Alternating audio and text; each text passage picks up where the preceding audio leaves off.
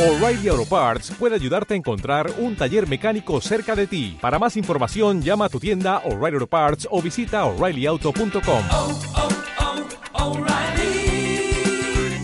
oh, Parts.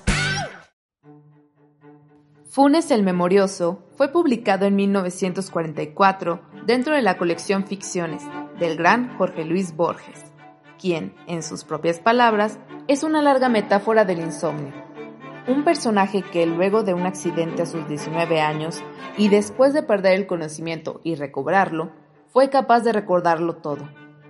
Sabía las formas de las nubes australes del amanecer del 30 de abril de 1832.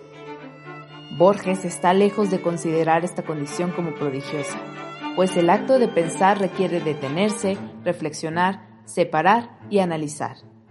Para aprender, hay que aprender a olvidar y Funes no lo logra. Este relato se adelanta a descubrimientos neurocientíficos muchas décadas y es un paradigma para muchas reflexiones más allá de lo filosófico.